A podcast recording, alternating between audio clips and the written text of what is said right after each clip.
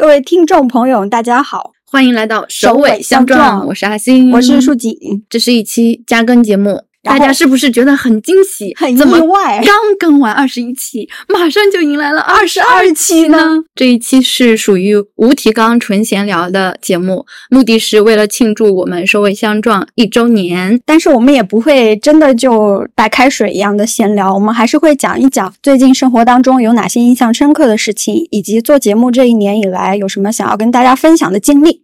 播客其实对我们的影响还是蛮大的，所以这一期你也能听到很多做播客之后的干货的什么的感悟、干 货干货。就是因为我们要做一周年节目嘛，所以我今天就重听了一下我们第一期，感觉那个时候真的好青涩呀。就是我们在开始打招呼的时候，就可以听出来是两个非常害羞的人。整期我们的情绪就起起伏伏，起起伏伏，嗯，就跟我们后面做的那些就是很不一样。比如说，跟了十几期之后，我们应该整体的节奏一期下来应该是比较稳定的，对的。然后第一期的时候，其实就有很多情绪的外放，哦，就是很夸张的那种夸张调，对。哦，我大概懂了，因为内心有些羞涩，嗯，有些不好意思，所以反而会用一种表演型的状态去缓解这种尴尬。对，可能因为我们俩不熟吧。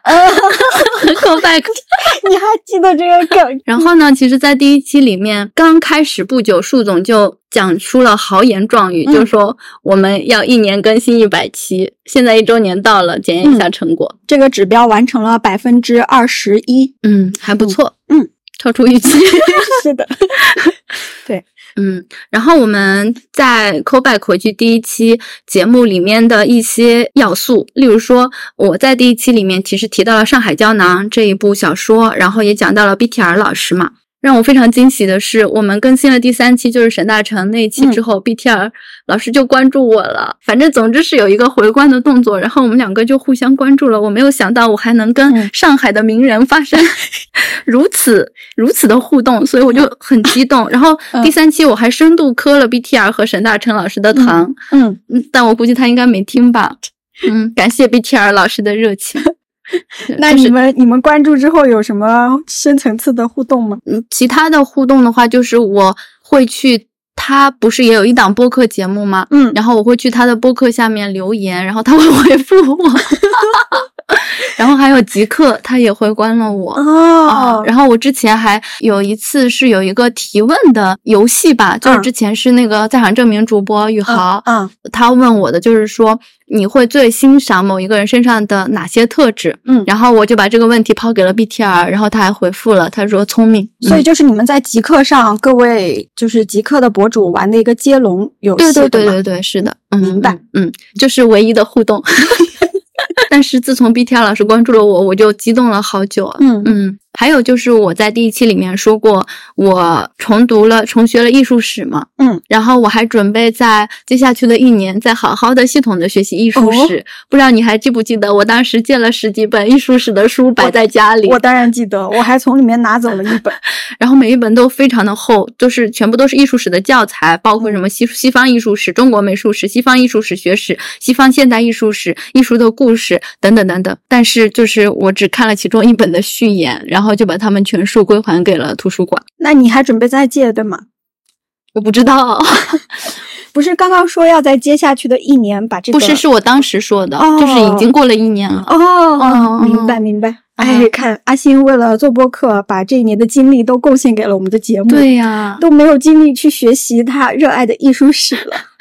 嗯，今年也许会 再借艺术史等我。然后呢，呃，我当时不是也提到自己在画速写嘛？嗯，我在做播客的这一年里面，其实我也做了一年半的绘画博主。嗯，但是最近半年里面，嗯，我掉了六十多个粉丝，就是因为做播客来不及更新我的速写。嗯，是因为这个原因吗？我也不太清楚啊。总之，我从一千零五十个粉丝掉到了九百九十个，我很伤心的。难道不是因为你本来在垂直的更新绘画内容，然后突然开始宣传播客？对对对，可能是我的内容变得比较杂了，但无所谓了。自从出现这个数据下跌之后，我觉得我要学会对数据脱敏。没关系，爱的自然会爱。他可能有的就是喜欢这种杂食型的，嗯，因为你的内容其实从内核上来说是有隐秘的关联的，只是形式上。不太一样，嗯，还是树总了解我，嗯，能 瞎说的。总之，做大做强。其实这一年做播客之之后，我们刚刚也有说到嘛，第一期其实。就是一个比较闲聊的状态，我们当时就是不会去写所谓的呃文字稿之类的东西，然后就是有一个提纲，大家开始分享自己的经历嘛。嗯，但是做到后面的话，因为我们接触到了更严肃的一些社会议题，所以我们的准备也变得越来越扎实，越来越充分，然后也聊了很多严肃的话题。那这一期既然是一周年，我们就呃来一个循环，重回一期闲聊的状态啊。然后你还记得我们当时就是说做播客有什么期待吗？三顿半呀，对啊，当时说让三顿三顿半给我们寄咖啡，没想到一年以后这个愿望还是没有实现。但是我们还有一些别的收获，对吧？我们的收获是跟很多出版社还有编辑老师们建立了良好的联系和沟通，也没有很多了，嗯，就是很多了，排期都排满了，都对啊。话说一是一，二是二，三是多，我们收到了三次嘛。然后我们第一个收到的就是第十六期那个同意，就新经典的编辑给我们的赠书，嗯，然后这一期节目就是收到书之后，我们就。因为是第一次，所以特别的兴奋，所以就立马做了这一期节目。嗯，第二本书呢，其实是中信出版社他送给我们一个米歇尔·奥巴马的《我们携带的光》，然后这一期就成了我的心病。嗯，因为总是会有其他的那个话题，我们会觉得更紧迫或者是更值得聊的话题，然后插到前面来，然后导致这一期。呃，在无限的往后拖，所以就是顺便抱歉一下，我们一定会抽时间把它看完。如此 如此苍白的承诺。然后我们的第三本书也是新经典的编辑老师，但是他是跟我有一定的关系的，尤其是其实是昨日之海的主播四七，他来联系我们，就是说有一本书他觉得很适合我们播客，然后我们感不感兴趣？就是如此苍白的心。嗯，然后这本书的话，我们会在下期播客里面详细的为大家介绍，是一本非常棒的书。嗯，你看就在这里，我看到第十二章了，就是已经超过一半了。哦，我在第四章。那我得追一追。好，明天就加油吧。你对提纲有没有初步的想法？嗯，还是说准备看完了可能？啊，我觉得里面会有一些，就是从话题的提取上来说，嗯，呃，会有包括选择，嗯，记忆、婚姻、蝴蝶效应，对，蝴蝶效应。嗯，然后我觉得它是一部意识流的小说，嗯嗯，因为之前四期也跟我聊过，说这本书它其实是一个有非常非常缜密结构的小说，就是你读到最后的时候，会有一股猛烈的电流冲击你，所以我很期待那个时刻。天呐！我才看了百分之二十不到，但是我已经能感觉到，就是它好像藏了很多东西在里面，我就特别想知道是什么。对，他会把每一个细节延展的非常的细致。你你有没有发现？就比如说到达一个情节的时候，嗯，他会把就是这一个点相关的所有的，就是其他的，包括记忆呀，包括有联系的东西都串联起来，就有点像你第一期说的那个双链笔记。哦哦，明白。对，嗯嗯。挺有趣的。刚刚展示的就是大概就是我们每一次在做节目的时候准备过程当中讨论的一个状态。其实我特别想借这次录一周年节目的时候，刚好跟听众朋友互动一下，然后也问一问，就是比如说我们做文学类的聊书嘛，对吧？不太清楚，就是我们的听众他是更想听到，比如说把一本书作为主体，然后去从它的文本出发去细读，还是说？把这本书作为一个切入点，然后拓展到更大的话题。我觉得这个是两种类型的节目。就比如说很多文学类的播客，它就是按照第一条线走的；然后社会文化类的播客就是按照第二条线走的。或者说，我们有可能是要做的时候，是根据这本书的特质，看它是更适合做哪一种。对对，我觉得这这个比较好。像《苍白的心》这一本的话，我觉得还是比较适合。做文本细读啊，因为它文本里面埋埋了太多东西。对的，它细节很丰富。嗯嗯，好的。那我们前段时间也有。因为我们的播客去进行一些社会实践活动，五月初的时候吧，呃，是母亲节那一期刚刚更新的那天，啊，对，大概是五月十三号，对，JustPod 主办的那个今年的对的 Podfest China，嗯呀，听起来很高端。我们在没收到邀请的情况下，就擅自参加了这个活动啊，并且呢，完成了我人生中的第一次摆摊。就是关于这个摆摊的话，我其实之前一直在就是考虑这件事情。就是树井他有一一位姐姐姐姐叫做选阳，如果是听过我们之前播客的朋友们可能会知道他。就他跟他女朋友七七呢，他们会经常参加一些呃，就是包括艺术活动啊，或者是嗯手工艺品的对集市那些，然后就去摆摊。他们的主要产品包括一些手工的陶艺，然后还用呃手串儿，呃用果用种就是种子树的嗯种子做的一些串儿什么之类的，嗯就是跟手工相关性比较高。嗯，然后我我就觉得摆摊。是非常有意思的，我就一直很想摆摊，没想到这一次在一个突发的状态下就完成了我的摆摊心愿。对，因为我们其实是在在这个活动的前一天晚上决定说我们第二天要过去的。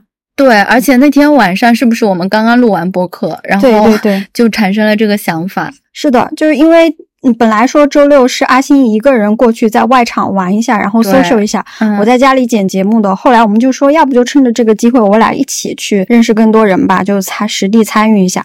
然后当天晚上我就是把节目干出来了嘛，然后第二天我们就是带着那个野餐垫，就去那边的草坪，直接就地铺了一个摊位。对嗯我当天也干了很多对我我也干了很多我们播客的小卡片。然后这个想法呢，是我一个朋友小歪他提出来的，就是说我们可以呃为我们的听众或者是呃碰到的人准备一些小礼物，就比如说方形的小卡片嘛。然后我们就是正面是每一期播客的封面，然后反面是播客的节目简介。嗯然后这样子，然后当时我们是准准备了四十个小卡片，嗯然后也很快就送掉了。对，就是其实当时有一点被大家的热情和支持给吓到，就没有想到嗯卡片送的这么快。对而且我们刚摆摊，就是刚铺好的时候，就碰到了跳岛的对，就是因为我跟小歪，我们两个都是资深的跳岛听众嘛，然后之前也买了跳岛的周边，呃，就是他们那个紫色和绿色颜色的包，嗯、然后我们铺完那个摊位之后呢，就把包放到了那个摊位的正中间。结果就是跳岛的伙伴可能就看到那个小包，就过来跟我们打招呼，嗯，然后就在一种怎么说无意识的状态下，就完成了跟非常喜欢的播客主创的互动。嗯，嗯，然后因为跳岛的包还会有很多的其他的听众，或者是可能也是主播，会误认为我们是跳岛的摊位。对。然后其实当天也有一些比较头部的主播在那边。哦，对的，嗯当时是好像树锦，因为我们的小卡片送的差不多的时候，树锦他出去找其他的打印店，看能不能多制作一些卡片嘛。嗯然后这个时候我我就正好看到了视野，他就在我们摊位的后面。嗯，当时我非常的害羞，我就不敢过去。然后在小歪的鼓励之下，我就去跟师爷打了个招呼。然后师爷就说：“呃，你要过来拍照吗？”我说：“不不不，我想给你拍个照片。”然后我就特别怂的给他拍了几张照，就逃走了。就是，但是在这个呃这个活动结束之后呢。嗯，我就想说把我给视野拍的照片发给他，嗯所以就在微博和小红书上都私信了一下。因为现在微博和小红书如果是未关注状态的话，只能发一条消息。嗯嗯，所以我就呃微博发照片，小红书发 发那个室友，嗯，然后室友就接收到了，然后还跟他稍微聊了一会儿，我觉得超开心的，嗯因为毕竟是我特别喜欢的一位主播。嗯，对，还碰到了很多网友。对，就包括我们之前其实刚刚开始做播客的时候，呃，也是应该也是在一个主播的群里面有碰到，就是在场证明的那个宇豪宇。豪老师，对嗯 然后我们还特别热情的加了他们的听友群，虽然我们不常在群里说话。对，然后当天呢，他跟他老婆 也也去了现场，然后刚刚好我就看到有一个背后贴着在场证明，呃，那个播客贴纸的人坐在旁边，然后就问了一下，然后果然就是那个我们的社牛宇豪老师，对，对他真的很能聊。宇豪老师，不要看我们平时不怎么在群里讲话，其实我们特别喜欢偷偷潜水。参加这个活动对我来说，嗯，最让我惊喜的就是，其实是碰到了那个昨日之海的 听友群的群友，呃，是 YL 老师，他其实非常非常的厉害，就是他也作为一个金融从业者，但是他文学素养非常的高，他读过很多很多的书，然后他写的书评也特别棒，会有很多出版社给他寄书啊，嗯，然后他也会写的东西也会被刊登在其他的就是官网上面，嗯，然后就觉得他超厉害，没想到就。在这个活动里面面基了，然后他是。来我们摊位来了三次，然后每次都好热情，我巨开心。然后他还给我们留了言。然后，然后讲到这个的话，其实我觉得做播客以来，就除了我们首尾相撞之外，我的一个特别大的收获，其实是在昨日之海的群里，因为他们的群里的氛围特别特别的好，就是每天都有很多人在聊文学。虽然我我懂得很少啊，但 是虽然我不说话，也能够从中学习到很多。然后我觉得昨日之海的群友都特别特别特。特别的可爱，就前一段时间大家都互相加了豆瓣，互相加了微博，嗯，就觉得那个氛围很好，就搞得我前两周非常快乐，就很感谢昨日之海，再次说一下，这一期节目不得不 Q 昨日之海，嗯。到时候我们 Q 到的全部发给他们。然后呢，我就是昨日之海嘛，他现在其实算一个做的比较好的播客，他订阅有两万多了。然后，如果是非常喜欢文文学的朋友，我们会很推荐你去关注这个播客，他们的文本细读做的非常好。然后他们的主播呢，都是呃比较文学专业的。老师 比较文学专业毕业的，对。然后其中一位是呃那个编辑，另外一位是老师。老师，嗯，对。还想再介绍另外一个播客给大家，也是在昨日之海的群里收获的，它叫做十三点。这个播客其实也是聊文学的，但是它的跟昨日之海相比的话，它的单集长度就比较短，可能每一集四十分钟左右，然后就。听起来挺愉快的，他是一个单人主播，这个播客也推荐给大家。嗯嗯，哎呀，你在我们的节目里面讲了好多，安利了好多别人的节目呀。对，因为就是实在是，嗯，我觉得很好，太爱了，嗯，太爱了。嗯，然后说到这十三点的话，我们正好前段时间在群里就聊起他们那个他这个播客取名的故事嘛，就我第一次才知道十三点原来在江浙沪的这边是一个骂人的话。他主播叫做早川秋裤，然后早川老师就说他取这个十三点呢，呃，一方面觉得他的语境是很丰富的，他既可以有那个骂人的语境，也可以有一种娇嗔的嗔怪的这样一种气氛。早川老师就是说，嗯，形容一个人是十三点，既可以说他是不合常理的、行事疯癫的，但是这种不合常理之中又有一种可爱之处。然后你说一个人十三点，根据语境的话，你既可以表达骂他的含义，也可以有一种。呃，称怪的感觉，所以就是它的语义、语词含义是比较丰富的。嗯，同时呢，这个十三点也是吃的笔画数，也是一个钟表上不存在的时刻。我就觉得它这个名字起的还挺妙的。嗯嗯，那就是讲完别的播客，再说回我们首尾相撞吧。就是我们的起名梗呢，其实之前也有讲过嘛，包括第一期的时候就直白的提出来，然后在重启人生那一期的时候，我们也呃 Q 到了剧里面对于这个首尾相撞。的一个呼应，嗯，然后包括我之前，我们我跟树姐我们有讨论过我们的 logo 嘛，对，就有想到了想衔尾蛇这个意象，就是衔尾蛇呢，它其实是以首尾相续的方式实现永生，嗯，就非常非常适合我们想表达的这个无限探索的概念。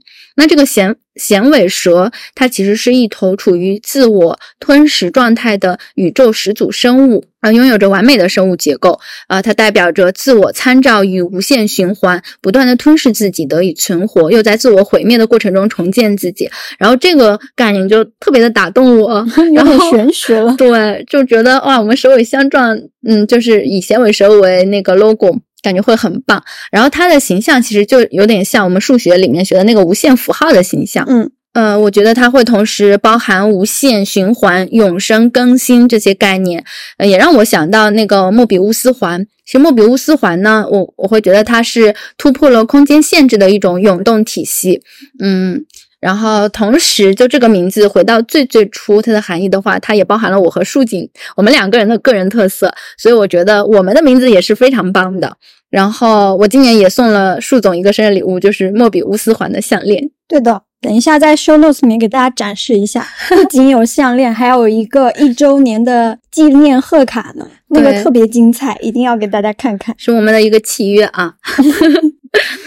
那除了就是我们在播客节上面的活动，其实我们今年也参加了一些其他的活动，也都是因为播客结缘的吧，算是。对的，呃，就例如说，我们第十九期其实是有请到一个独立出版诗集的朋友，他叫欧记，然后他们的诗集叫安徒生的《暗火》，呃，正好也是也是这个月吧。他嗯们来上海的好好艺术节摆摊，嗯然后我们就过去顺便跟欧记面基了，嗯、然后也在他们的诗摊玩了一会儿。他们做了一个迷你诗会的活动，我觉得还挺有趣的。对嗯，对，欧要季老师比我大了整整啊哦不，我比欧季老师大了整整九岁对了。我当时非常的惊讶，因为欧记他就是阅读量还蛮丰富的，而且他们就已经出诗集了嘛。我本来以为会是大学生，结果他们是刚刚高中毕业。对啊，还挺惊讶的。然后我们两个还有一起去参加的，就是最近呃一个公益组织叫月是骄傲，嗯他在嗯库布里克书店举办的一场关于呃月经人类图书馆的一个戏剧活动。对，当时呢，树井他是作为演职员嗯的身份参加的，对然后你可以讲一下你那个经历。呃，我们当时排练其实有两次都是线上排练，然后是分组排的，因为我们一共有五幕嘛。然后这五幕的剧本其实都是根据他们去做田野调查，比如说采访了流动人口中的女童、中老年女性、呃男跨女的跨性别者等等不同的人群，他们对于月经有怎样的体验。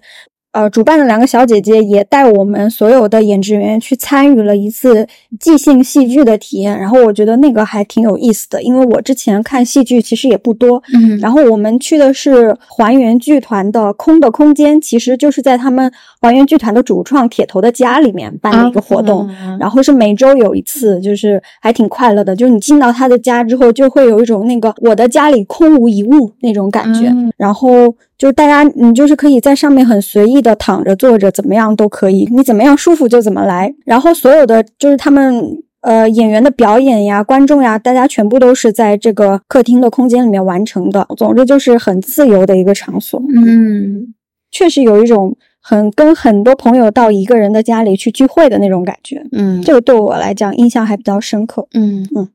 那我呢？我是作为那个观众，就在国际月经日那天，五月二十八号，是吧？对。嗯，然后去那个库布里克看树总的表演嘛。树总是当时所有的演职员里面唯一一个脱稿表演的人哦，我觉得他好厉害的。嗯，因为我抽到的角色台词是最少的。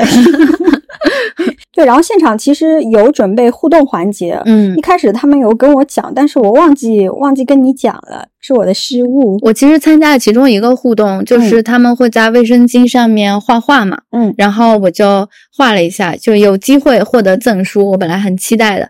然后还有一个互动环节呢，就是请现场的观众讲出你和月经的故事，嗯。然后呃，那个演员们会根据你的故事即兴的编排戏剧。嗯，我当时就在心里默默酝酿，但是作为一个 I 人，我我我每次公共空间里面都会重复同样的事情，就是一直在心里酝酿、酝酿、酝酿，一直到嗯主持人说好，接下来最后一个问题，对然后我也没有举手，于是就结束了。酿的时候，这个已经结束了。对，然后结果后面知道讲出故事的人可以获赠一本《女性的力量》，我觉得好遗憾啊！下次一定，下次一定。我觉得呃，自从去年五月底以来开始做播客，嗯。播客跟我的生活就已经牢牢的绑定在一起了，就它已经成为了我生活的一部分，包括我平时的阅读或者是观影，都跟播客有非常非常密切的联系。嗯其实我们之前有第十四期有讲到我们二二年读的一些书嘛，嗯然后其实可以在这里续一下我们今年读的一些对，因为差不多过了。哎，今天五月三十号，二三年刚好过了一半呢。没有六月三十号哦过一半，对不起嗯还有五月三十一号。数学不好，对不起。呃，我不会在豆瓣标记我的书影，因为就是写写书评和影评对我来说就还是比较 困难，就是一下子说不出来。但是我会自己做一个小的记录嘛。嗯然后我今天也数了一下，呃，二零二三年截止到今天五月三十号，我应该是读完了二十本书。有七本是在读，嗯，呃，就是七本在读，这个我真觉得挺夸张的。就我每次都是打开一本，读到一半或者是还没有读完，就迫不及待又打开一本，跟我一样 习惯不是很好。嗯，但是我觉得我可能比你的更夸张一点。就我听了你的这个数据啊，虽然我没有特意去数，嗯，然后我跟你那个数据相比，我大概就是读完了七本，还有二十本 在读。你知道吗哦，就是我从图书馆借的还没还的，放在桌上的，然后从多抓鱼上买的那些，其实都可以算我在读。嗯，就是我只要翻了的，我都会往那个 Excel 上面写一下。哦这样子。。对，这也是那可能我还没有写完，因为这七本在读可能是我印象比较深的，就读的比较多的。对，有像翻了可能翻了两页的被你我都漏掉的那种，我都没有对，没有算 进很多漏掉的。对，影视剧的话，我今年我我也有记录嘛，今年嗯是看了，包括电影或者和剧，一共是二十一部，嗯，竟然会比我想象的多。对你这个数量超出我的预期。我估计你也会有这个量的，我你只是没没有没有总结。我觉得没有，我的影视剧基本基本上都是靠你们安利的。然后音乐方面，我其实就听的比较少了，但是就有一个我最近还挺喜欢的一张专辑，就是窦靖童的《春游》，耶、请说出你最近听的《春游》里面最多的一首歌曲。就是 Monday。影子很多。听着 MP3 不 fantasy，我又想到你，想到你无法抗拒。Baby，金色的天空，云朵片片划过，好像心里都是一样。说风和雨化作是你，我真的滴在一起。Monday 和你走到 Sunday，坐最后一班电车和你看日落。我们去喝橘子汽水，我想和你浪漫约会。但就这个专辑的话，我其实也是在树锦妈妈那一期、母亲节那一期吧，然后就剪了那个、呃彤彤的呃，烟烟花，烟火烟花烟烟花，我也不知道烟花，烟花那首歌进去，然后然后哎呦，突然就死去的记忆开始攻击我，因为我是一个。嗯，彤彤很多年前，我曾经很迷恋他。以前我的微信头像就是窦靖童，啊，谁的青春不迷恋窦靖童呢？然后我现在又掉入了窦靖童的漩涡，好帅呀、彤彤！重新入坑了，对吗？，对，嗯。所以我们其实后面也有一个专题策划，就是会聊窦靖童跟王菲他们的音乐风格，是的，主要的歌曲是的。但我们其实有一点点担心那个版权问题，啊，就因为聊他们的话，因为歌实在太好听了，你就很想放，但又不敢放太多歌曲，所以我们在想，要么就从就是作为母女关系这个上面切入，多聊一点，嗯，那音乐会尽量少放一点，克制住自己。实在不行可以做两个版本嘛，啊就一是一一个版本是有音乐的，一个版本没有音乐。可以可以，有音乐的那个被下架了，就替换没有音乐的上去。你给剪辑师的压力很大呀。顺便说，啊不知道剪辑师就是我们自己，对不知道会轮到谁不知道会轮？到谁，我现在已经开始害怕了。然后这这边我们可以就是因为读的书跟看的剧比较多，我们也可以推荐一下，嗯，就是你你今年看到的书或者剧里面有觉得特别值得推荐给听众吗？有。等我一下，要不你先说，我把我的那个 Excel 打开。哦，讲到这里，我一定要推荐的一本是张龙溪老师的《比较文学入门研究》。这本 OK 我其实跟辛总也推荐过。我已经借了这本书，但是还没有翻。嗯，小小的一本，其实读起来还算在理论书籍里面相对算轻松的，因为大家也知道这个名字毕竟是个入门研究嘛。对这本书感兴趣，其实也跟阿星跟我疯狂安利《昨日之海》有关。因为之前其实是不知道有比较文学这个学科的，嗯因为《昨日之海》的主播的专业知道了。然后这本书当时在图书馆看到的时候，翻了一个序言，就觉得哇，张龙溪老师写的好好。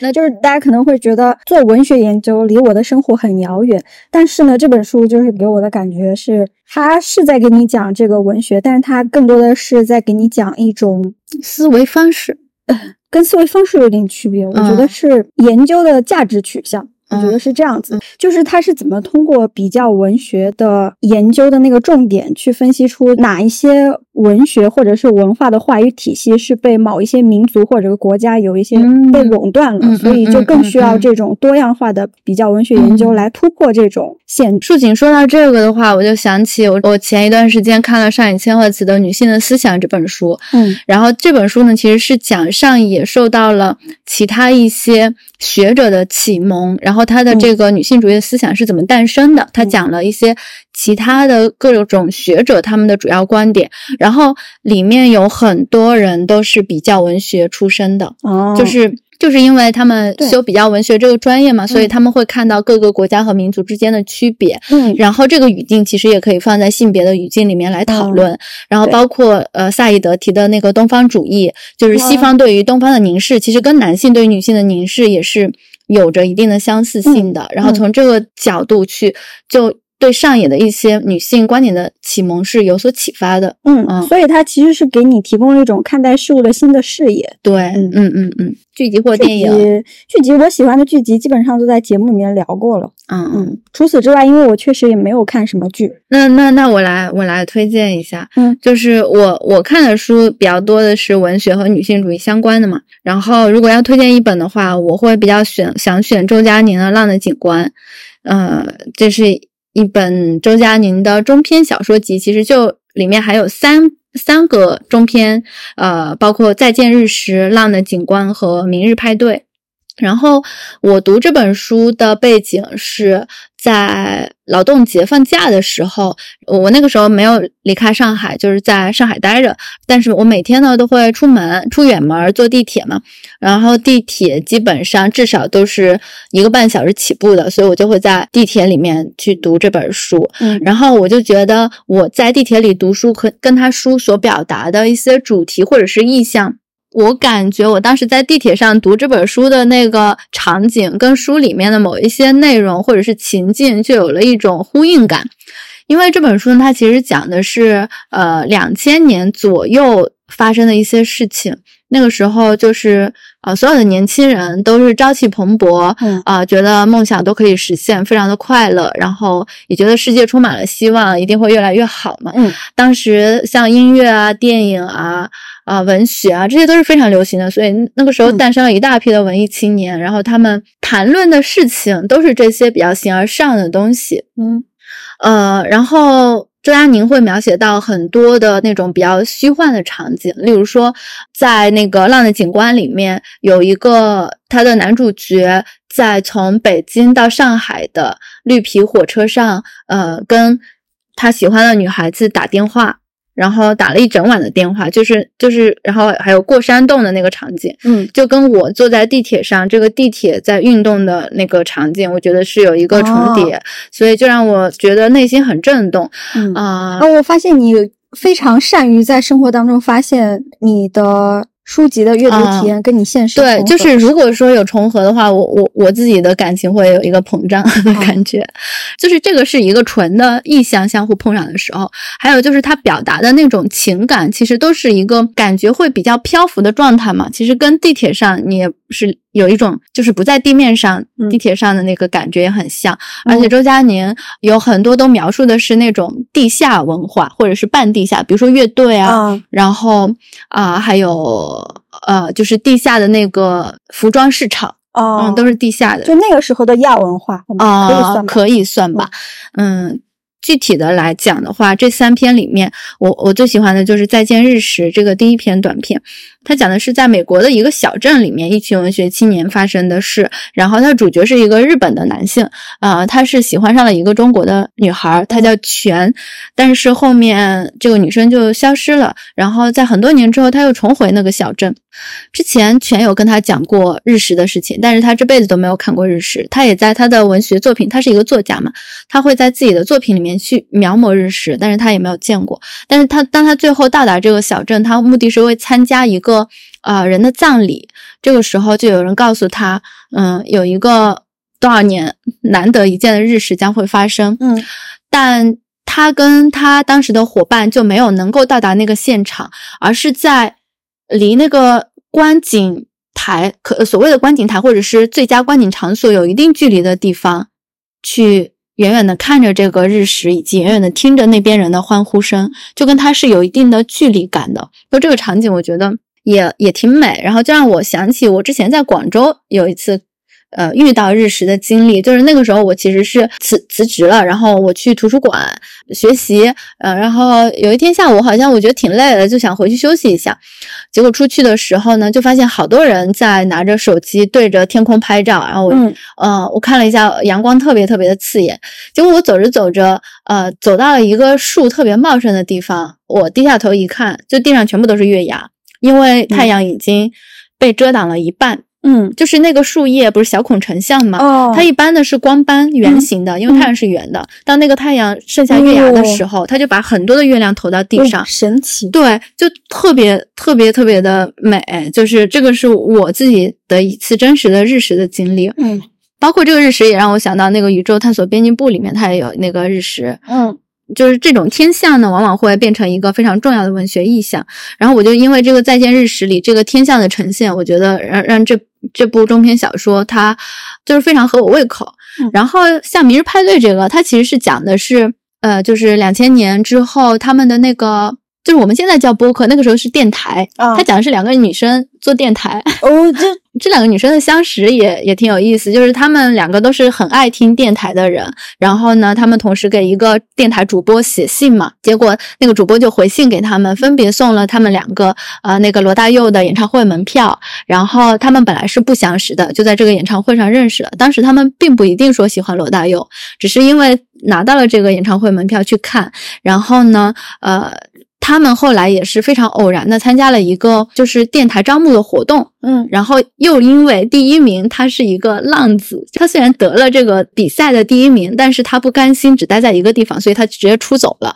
然后这个机会就给了他们俩，然后他们就在那个电台公司开始了呃电台节目，聊的是摇滚乐，啊嗯，然后更神奇的是，他们后来这个节目越做越大，后来采访到了罗大佑，然后就是就是哎呀，照进现实，跟我们的经历好像哦，就照进现实的 感觉。我们在得意什么？我们采访到罗大佑到底采访到了？谁？嗯，我们目前还没有采访到，但以后可能会采访到某一个名人吧。但不重要了，我们做播客也不是为了采访别人。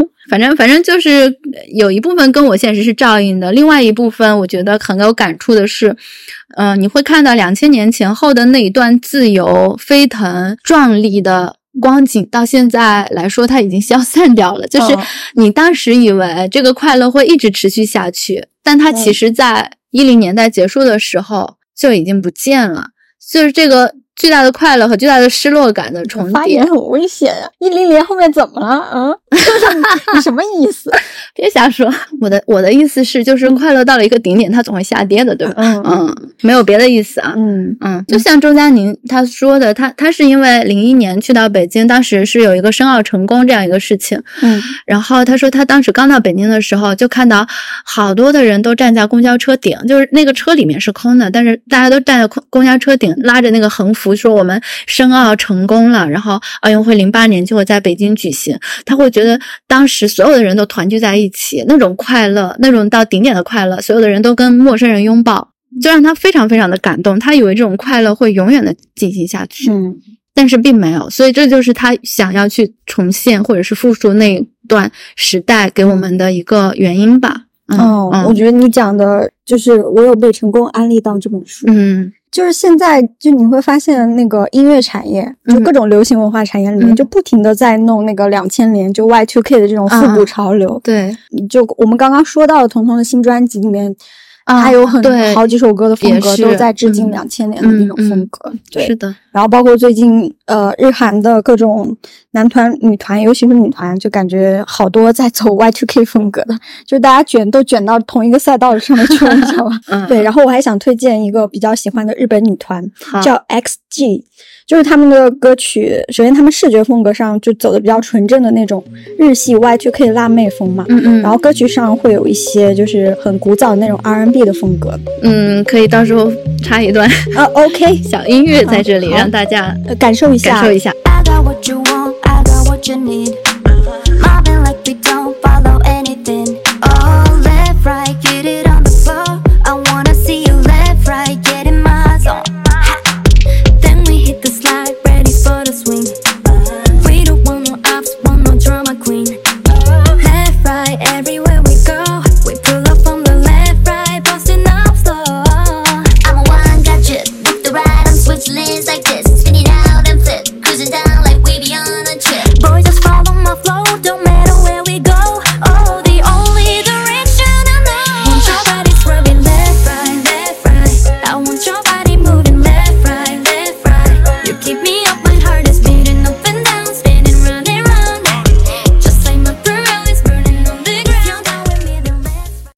电影的话，我就想推荐这一部《驾驶我的车》，它其实是根据村上春树的一个短篇小说改编的一个电影，比较长，有三个小时，但是里面的一些画面会比较打动我，而且它里面其实是有一个剧中剧的概念，就是它这部电影它讲的是一个戏剧演员的。故事，嗯。然后他同时呢，好像也是担任着类似于导演那种角色吧，就是在这部剧里面，其实也包着另外一部剧，这部剧好像是呃契诃夫的契诃夫的一个作品，嗯然后你会看到剧中的台词跟这个演员他本身现实的台词是相呼应的，嗯嗯、就是这种嵌套式的结构是我非常喜欢的。然后这个里面呢，其实还表达了一个很重要的主题，就是这个男主角他的那个自主感，或者是男性他本身的这种自我主体性。他是呃被不重视这样一个感觉，就是他的主体性在离他而去，嗯，然后他们有探讨这个主题嘛，嗯他其实是通过出轨这件事情来探讨的，嗯嗯，我我自己是蛮喜欢这部电影的，我就直接打了五颗星。嗯嗯，就是大家感兴趣的话可以去看看。那其实，在我们目前已经更新了二十一期，我们制作播客的一些风格其实并不是一个固定的，对，然后话题也是不是固定的。就我们最最初的时候，其实播客不是定位在个人成长吗？啊，是的，是的，然后后面就聊了比较多的女性主义的话题。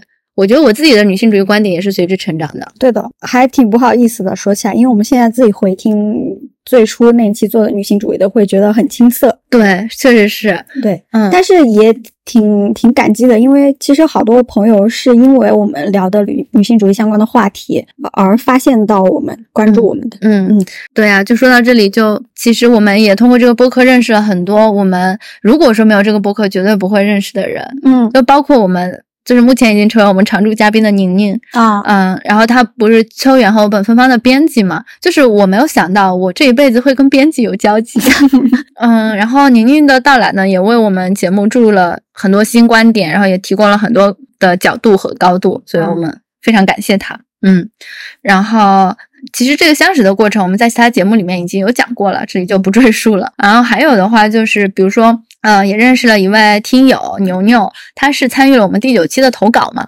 然后后面也，呃，就是我特别感谢他，特别认真的听了我们每一期节目，可可能还听了不止一遍这样子。然后我们现在我觉得也可以算是比较亲近的朋友了，平时也会分享一些、呃，就是互相看到的比较有意思的观点呀，或者是书籍呀，嗯啊、等等的，或者是推互相推荐一些影视剧啊之类的。对，而且牛牛是那种感觉很热情、很有活力对他，他真的超热情，而且他，我觉得他精力超级好。好羡慕啊！对，他是一个呃学医的嘛，那之前也有跟我说过，就是想跟我们约一期节目，就是可以探讨一下女性身体。相关的这个话题。可能我们以后也会有这，一期。是的。嗯虽然牛牛是研究男性的身体，应该算是吧。这个他的研究方向，呃他他是研究前列腺的，但他就是作为一个医学生，肯定会给我们很多不一样的专业的、更加专业的角度嘛。嗯嗯，也是因为做播客，我也把我的朋友们拉下了水，比如说从第五期开始的小精灵男霸，嗯啊，学仔，然后第六期的倩哥，第七期的哇卡，然后第呃，这是第几期啊？第十第十四期的饼妹，就是灰冰，然后 第十三期的小歪。嗯他们就是基本上就是从我的高中时代一直贯穿到我的研究生时代、实习的时代、工作时代，各种时代的朋友们都在这一年相聚在我们这个播客里面。嗯，谢谢大家下海，谢谢，也谢谢我下海的朋友们，谢谢嗯高仔，啊，谢谢高谢谢高仔默默支持我们节目。啊，谢谢。没有，我是很真诚的感谢他，我知道啊，谢谢高仔。嗯，因为他一直有在默默支持我们。对，啊，这期节目送给刚刚下班的高仔。其实我已经收到了你给我发的下班下班的消息，但是因为我现在我的电脑正在录音，所以不方便回复你，对不起。好，然后我们好像是不是在上个月嗯，开了那个听友群？对到现在为止已经有一百零一位啦群友了，对，然后马上就要进行一场选秀啦，选秀一百零一嘛，选秀不都是从一百零一笑选死选一些人出道？是要替换我们的人吗？接班人。Pick me, pick me up。因为一周年嘛，也准备了一些包括书啊、我们节目的周边，还有手写信、手账本这些礼物，想要送给我们朋友，所以最近正在群里抽奖，还没有入群的朋友们可以抓紧，对，赶紧进来，因为六月一号就要抽奖了哦。对对对，其实我们除了我们，其实我们都是业余时间还有很多很多想做的事情，但是总苦于自己的精力或者是时间不够。对对，就画画一直是我们 怎么说呢？一个 big dreams。从第一期就在说在看 K 大的透视课，哎呦，对不起，K 大，我已经把你忘了。然后第十三期又说要去公园写生，然后这些事情都没有做，我们只是空有一堆画材。对，然后包括画画，包括我自己其实也有公众号嘛。我们一嗯开始是想把我的公众号跟我们播客结合起来做，嗯就是类似于随机波动那种，这边更新了播客，那边同步更新公众号嘛。啊，但是因为就是做播客对我来说已经很累了，我就没有太？多的时间你很累？我不累，我做播客很快乐。然后呢，但是因为太快乐了，我就没有其他的精力去关注到我的公众号。然后可能也有很多朋友是因为我们播客来关注到我公众号，但是我这里真的不能保证我可以及时更新，所以多多海涵大家。那以后对我们节目还有什么其他想法吗？嗯，就我们当时是有约定的，一周年的时候给首尾相撞，统一一下我们的视觉设计。对，搞一个主视觉，对搞一个 logo，对，就跟呃衔尾蛇有关吧。嗯，然后我们其实还有一个更加长远的那个目标，就是比如嗯说，当我们统一了我们的封面的设计跟 logo 之后呢，其实我们就可以出一套特别具有我们两个首尾相撞风格的画册，然后到时候作为周边，说不定还可以做独立出版的画集。对，好像想的是有点远了哦，也有点美了不知道能需要多少年哦。这个就是还是需要慢慢打磨的。嗯嗯，对，就是如果真的要干成这件事，得花很多精力，就是放到这上面。哎，但是我觉得好像也不用那么 push 自己，就是因为如果真的很喜欢的话，好像就会自然而然的做起来。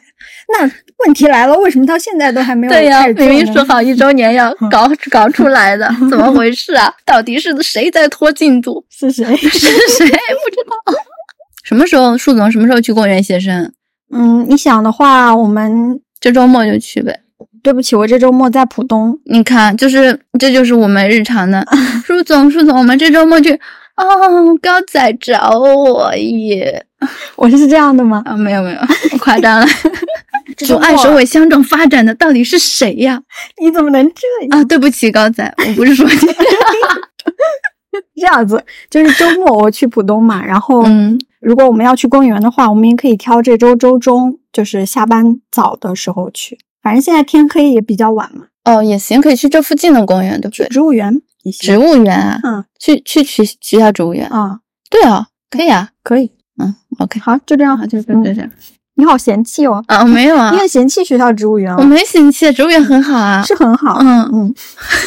然后其实我们也一直有一个稍微有点纠结的点，就是我们一期的节目时长或者内容究竟要做到什么样一个程度比较合适？对，因为现在我们大部分节目都还算比较长，都要两个小时左右嘛，对然后一个半到两个半小时的样子。但是我去看每一听每一集的收听数据的话，其实平均收听时长基本上是在四十五分钟左右。啊，所以我们就之前树总也树锦也产生一个想法，就是我们是不是可以精简一下节目的时长？嗯如果说一期话题或者是书籍或者是剧集有很多想要讨论的点的话，可以做系列节目，然后分好几趴，每一趴四十分钟左右这样子。对，可能嗯也没有系列节目那么夸张，嗯也就是可能内容拆一拆，拆嗯两集。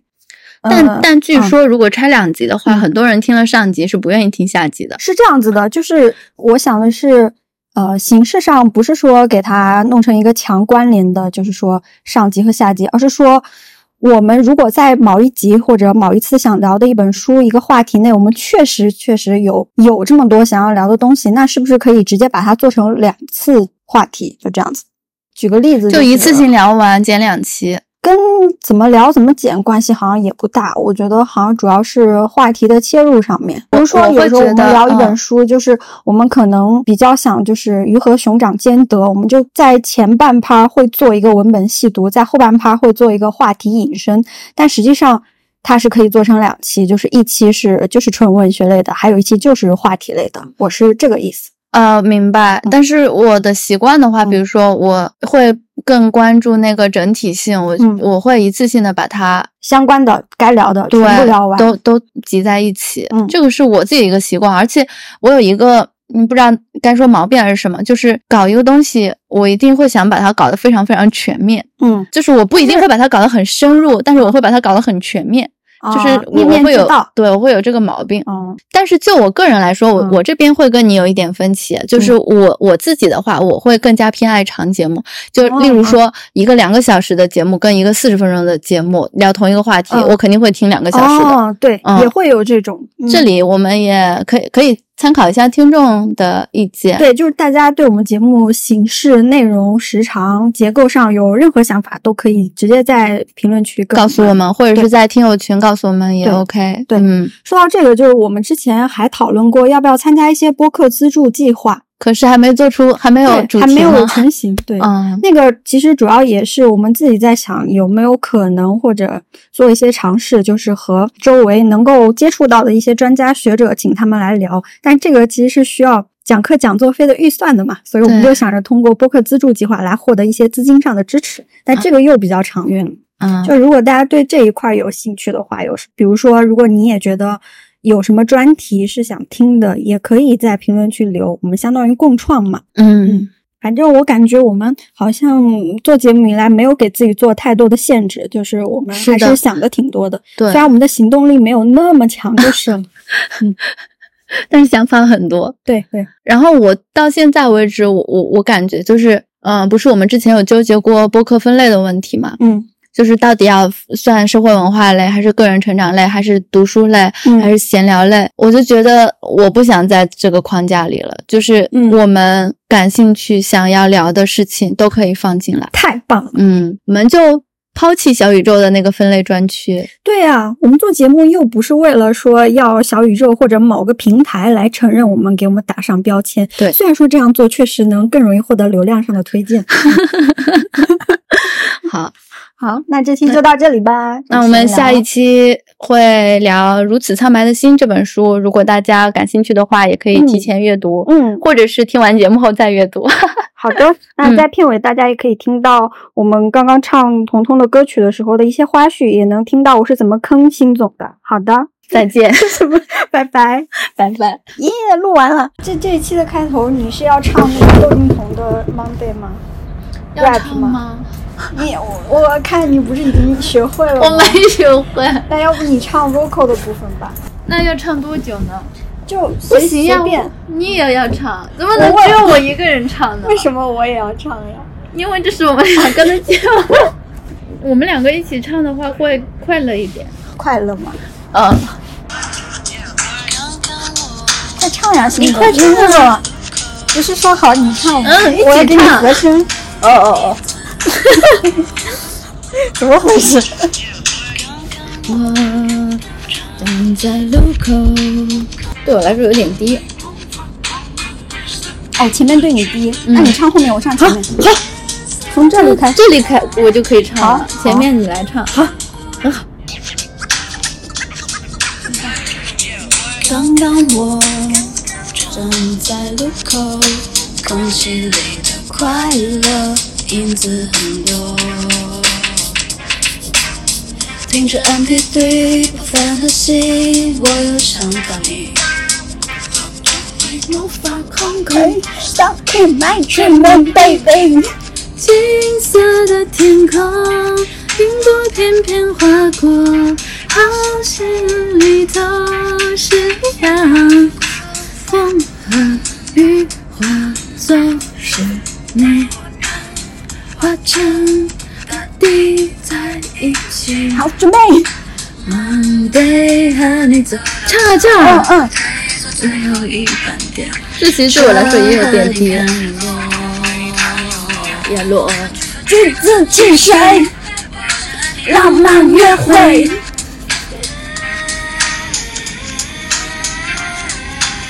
好，我要告诉你就到这儿我已经开始录了啊我要告诉你一个事实，就是从你到的时候，我的录音已经开了。